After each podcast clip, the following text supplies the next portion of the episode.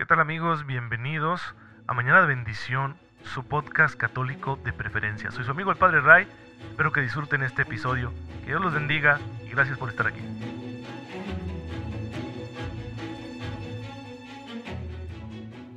Muy buenos días hermanos, muy feliz lunes tengan todos ustedes, soy su amigo el Padre Ray. Bienvenidos a su podcast católico favorito Mañana de Bendición. El día de hoy iniciamos nuestra jornada laboral, hay que hacerlo con la conciencia de que nos acompaña la gracia de Dios para que podamos hacerlo todo a la manera de Jesucristo nuestro Señor y de ese modo nos vayamos santificando. Y bueno, pues eh, al santificarnos se nos van abriendo las puertas del reino de los cielos, que están abiertas por la misericordia de Dios, no por nuestros méritos, pero nuestra manera de participar en los méritos de Cristo pues eh, es precisamente el, actuar como Él, el dejar que su gracia nos ayude a tener una forma de vivir como la suya. Así lo han hecho todos nuestros hermanos los santos. El día de hoy estamos celebrando un santo muy querido en el mundo entero, San Antonio de Padua. Él nace en 1195 en Lisboa, en Portugal, de nombre de pila Fernando, en el seno de una familia pudiente. Su familia le procuró una sólida educación en la escuela de la Catedral de Lisboa.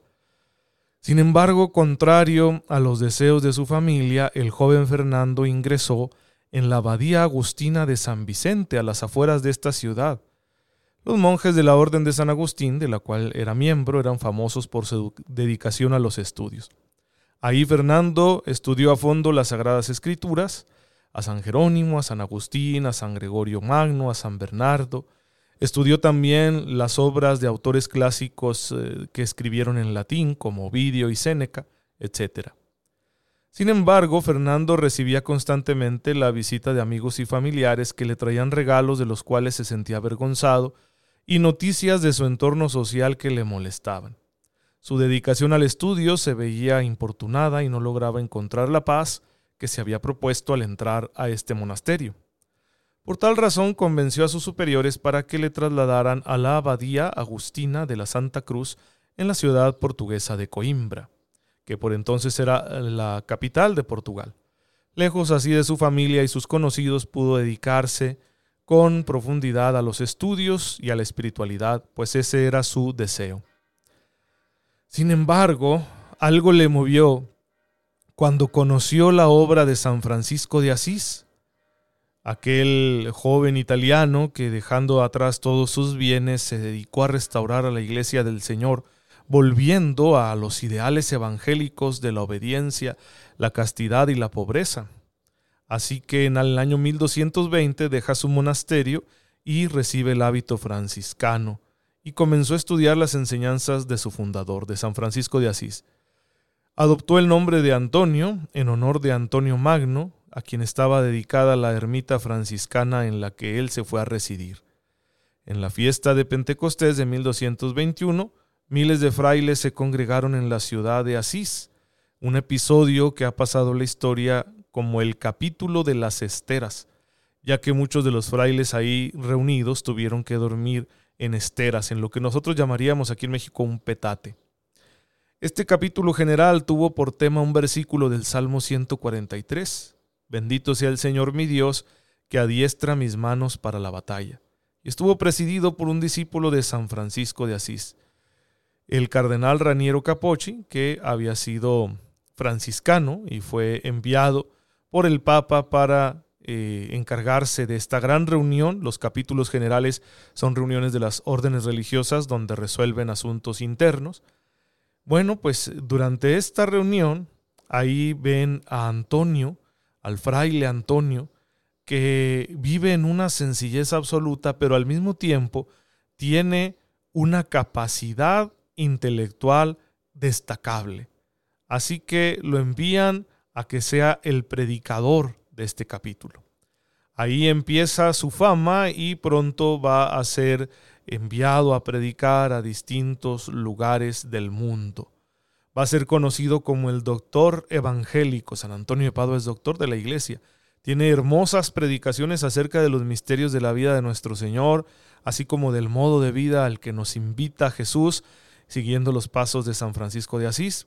Es muy conocido su cariño por el niño Jesús.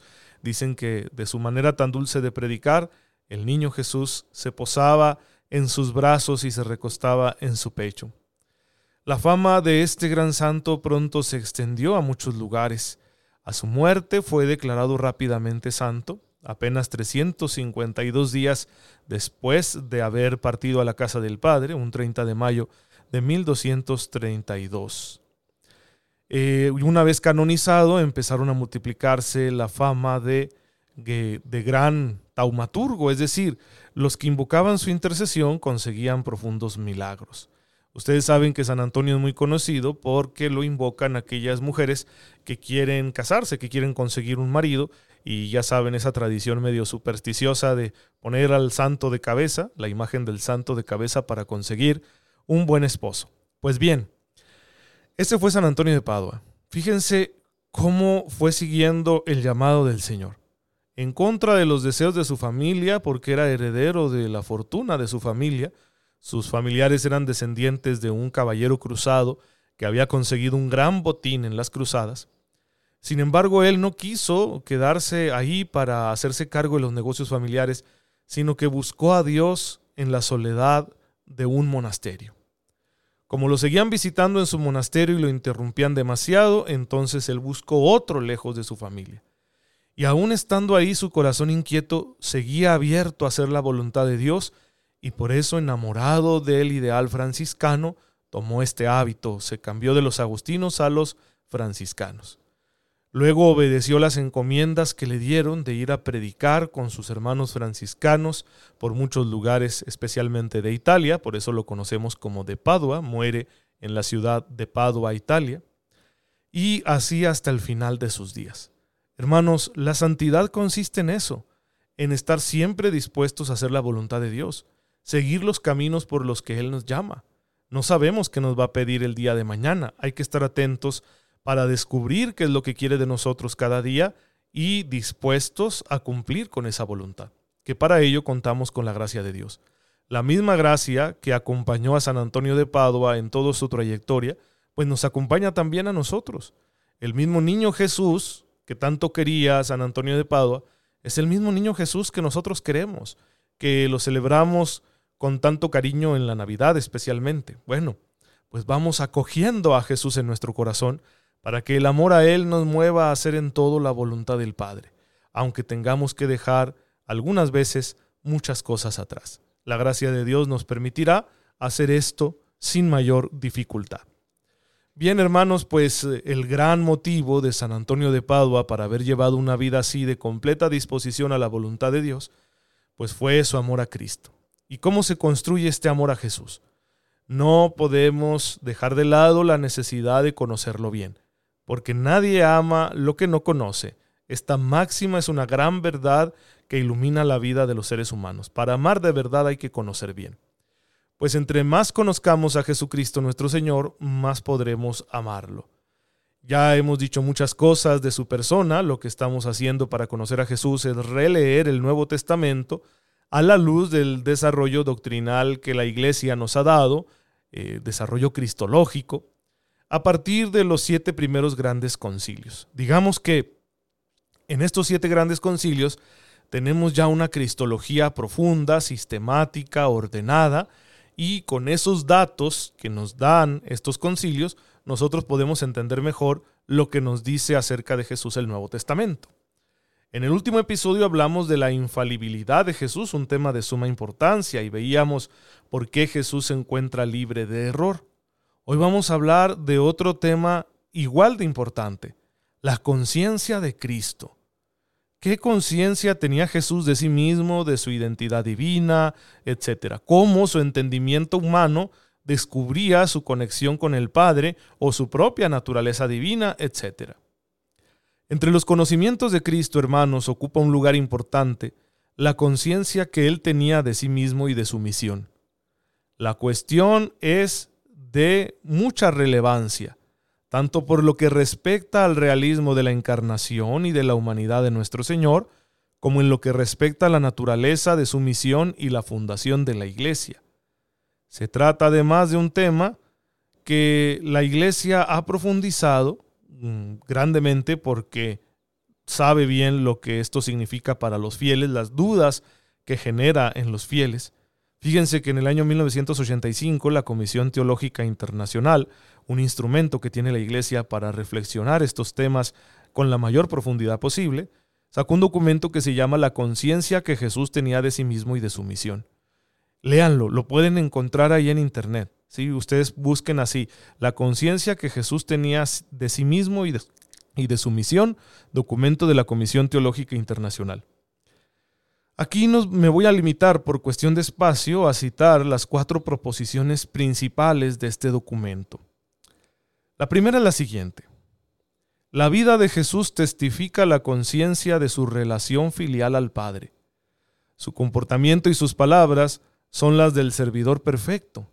Implican una autoridad que supera la de los antiguos profetas y que corresponde solo a Dios. Jesús tomaba esta autoridad incomparable de su relación singular con Dios, a quien él llama mi Padre. Tenía conciencia de ser el Hijo único de Dios y en este sentido de ser él mismo Dios. Se afirma aquí que Jesús, hermanos, tiene conciencia de que es Dios, de su naturaleza divina. Esta conciencia se manifiesta en muchas de sus actuaciones. El documento nos invita a tener presente el comportamiento de Jesús en su conjunto. Comienza recordando esa palabra que Jesús usa para dirigirse a su Padre, Abba, es decir, la forma en que Jesús llama a Dios Padre suyo, sobre todo cuando está orando. Y prosigue analizando su comportamiento y sus palabras, es decir, la autoridad divina con que habla y actúa. No lo hubiera hecho de no saber que Él era Dios. La proposición del documento, de este documento de la Comisión Teológica Internacional, termina con una fina observación. Jesús se sabe el Hijo único de Dios. Y en este sentido se sabe Dios, sabe que Él es Dios, porque ser hijo denota igualdad, cuando esta palabra la usamos en toda su radicalidad. Entonces, conclusión de esta primera proposición del documento de la Comisión Teológica Internacional, Jesús sabe que es Dios, que es el Hijo. Segunda proposición, Jesús conocía el fin de su misión, anunciar el reino de Dios y hacerlo presente en su persona, sus actos y sus palabras, para que el mundo sea reconciliado con Dios y renovado. Ha aceptado libremente la voluntad de su Padre, que consiste en dar la vida para la salvación de todos los hombres. Jesús sabía que el Padre lo había enviado para servir y para dar su vida por muchos, como dice Marcos 14:24. En esta proposición, el documento está afirmando que Jesús no solo tenía conciencia de que era el Mesías, sino de que su tarea mesiánica pasaba por el sacrificio y la entrega de la propia vida. La conciencia de su misión implica la conciencia de que es hijo de Dios, ya que Él hace presente en su persona y en sus actos el reino de Dios. Él tiene conciencia además de que ha venido a dar la vida por muchos, es decir, de que su mesianismo incluye la kenosis, el abajamiento, el anonadamiento de sí mismo. Recuerden esta palabra griega que utiliza San Pablo en el capítulo 2 de la carta a los filipenses. Les invito a leer de nuevo Filipenses 2 del 5 al 11, donde se habla de la humillación de Jesús. Jesús sabe que para realizar la voluntad del Padre tiene que pasar por esta humillación, que culminará en la cruz. Número 3 dice el documento, para realizar su misión salvífica, Jesús ha querido reunir a los hombres en orden al reino y convocarlos en torno a sí. En orden a este designio, Jesús ha realizado actos concretos cuya única interpretación posible, tomados en su conjunto, es la preparación de la Iglesia, que será definitivamente constituida en los acontecimientos de Pascua y Pentecostés. Es por tanto necesario decir que Jesús ha querido fundar la Iglesia. La conciencia mesiánica de Jesús se manifiesta también en su actuación de cara al futuro, la existencia de la iglesia.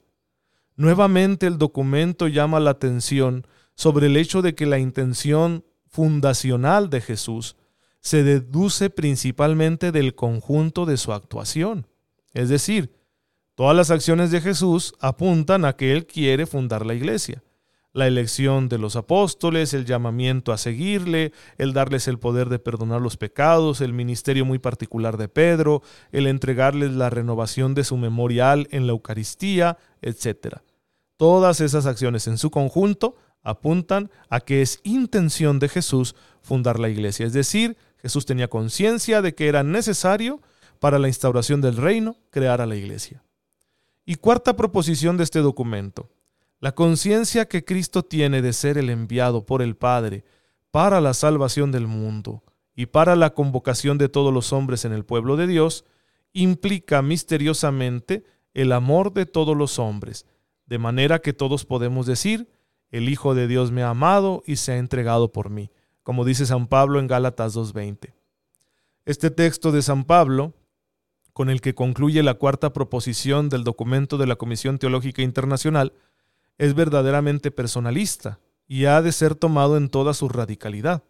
Cristo ha muerto por mí. Desde aquí ha de leerse la conciencia que Jesús tenía de su misión y de su unión con cada hombre, pues ofrece su vida por cada uno.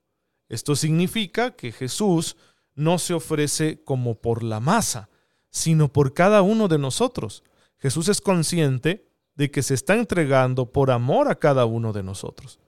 Esto es posible porque Él es el Dios encarnado, y como Dios es infinito, su amor alcanza a todos los hombres. Esas son las cuatro proposiciones principales en torno al tema de la conciencia que Jesús tenía de su identidad divina y de su misión salvadora, que nos hace eh, la Comisión Teológica Internacional.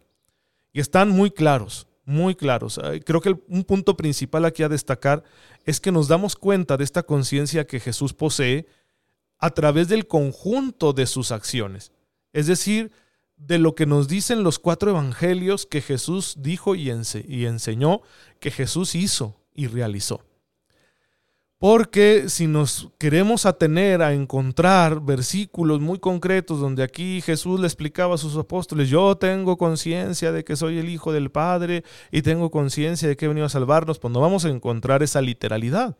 Pero el conjunto de las acciones de Jesús, de sus enseñanzas, como nos lo ofrecen los cuatro evangelios, apuntan a que Jesús era consciente de que Él era el Hijo de Dios, de que tenía que salvarnos mediante su pasión, de que estaba llamado a fundar a la iglesia como nuevo pueblo de Dios y de que se entregaba por amor a cada uno de nosotros. Como las cuatro conciencias de Jesús, vamos a llamarlos así. Pero hay una cosa más que decir cómo fue apropiándose la inteligencia humana de Jesús de estas verdades. Tenemos que afirmar que como la naturaleza humana de Jesús es una naturaleza humana completa como la nuestra y tiene un desarrollo natural, pues debemos decir que Jesús se va apropiando de la conciencia de estas verdades gradualmente conforme se va desarrollando su propia conciencia humana, su inteligencia humana. No esperemos que Jesús recién nacido ya supiera todas estas cosas, humanamente hablando, porque recuerden que si tiene una conciencia humana, también tiene una conciencia divina, porque Él es el Hijo. Entonces en su conciencia divina el Hijo nunca deja de saber que Él es Dios y de saberlo todo acerca de todo porque siendo Dios es omnisciente. Pero la inteligencia humana de Jesús se va apropiando de esa conciencia divina poco a poco, mientras se va desarrollando de manera natural. Así que digamos que a Jesús progresivamente le va cayendo el 20. Cuando llega a su madurez, cuando Jesús inicia su ministerio público, podemos decir que ya es perfectamente consciente de esto. Es perfectamente consciente de que Él es el Hijo de Dios y por lo tanto es igual a Dios, es Dios es perfectamente consciente de que su mesianismo tendrá que ser a través del sufrimiento, es perfectamente consciente de que eh, ha de fundar a la iglesia para reunir en ella todo el pueblo de Dios y es perfectamente consciente de que se ofrece por amor a cada uno de nosotros. Así que ya en su madurez, digamos, ya su posesión de estas verdades es total, pero no podemos suponerla con anterioridad. Eh, al menos en su perfección, sino que se va desarrollando esta conciencia poco a poco. Por eso Jesús adolescente ahí en el templo pues le hace preguntas a los sabios de Israel, no porque los esté poniendo a prueba, sino porque realmente él quiere aclararse su conciencia acerca de la misión que tiene. Digamos que él ya ha descubierto que es el Hijo, porque se lo dice claramente a sus padres. ¿No sabían que tengo que hacerme cargo de las cosas de mi padre? Es, es, algo que quizá acaba de descubrir o por fin ha entendido y por eso busca confrontar lo que él ya va conociendo con lo que opinan los sabios de Israel y eso lo lleva a quedarse ahí en el templo. Ha de haber sido un episodio muy interesante para Jesús adolescente, ¿no? Traer él esta conciencia progresiva de ser el Hijo de Dios, de ser igual al Padre y pues hablarlo, ¿no? Con los más entendidos del pueblo judío. Pues bien, hermanos, ahí tienen ustedes esta verdad que también es importantísima para conocer plenamente a Jesucristo. Te damos gracias, Padre, porque a través de tu Hijo nos concedes el modelo perfecto de filiación divina. Ayúdanos con el don de tu Espíritu para que también nosotros podamos alcanzar plenamente el ser hijos tuyos. Por Jesucristo nuestro Señor. Amén. El Señor esté con ustedes. La bendición de Dios Todopoderoso, Padre, Hijo y Espíritu Santo, descienda sobre ustedes y los acompañe siempre. Muchas gracias hermanos por estar en sintonía con su servidor. Oren por mí, yo lo hago por ustedes y nos vemos mañana, si Dios lo permite.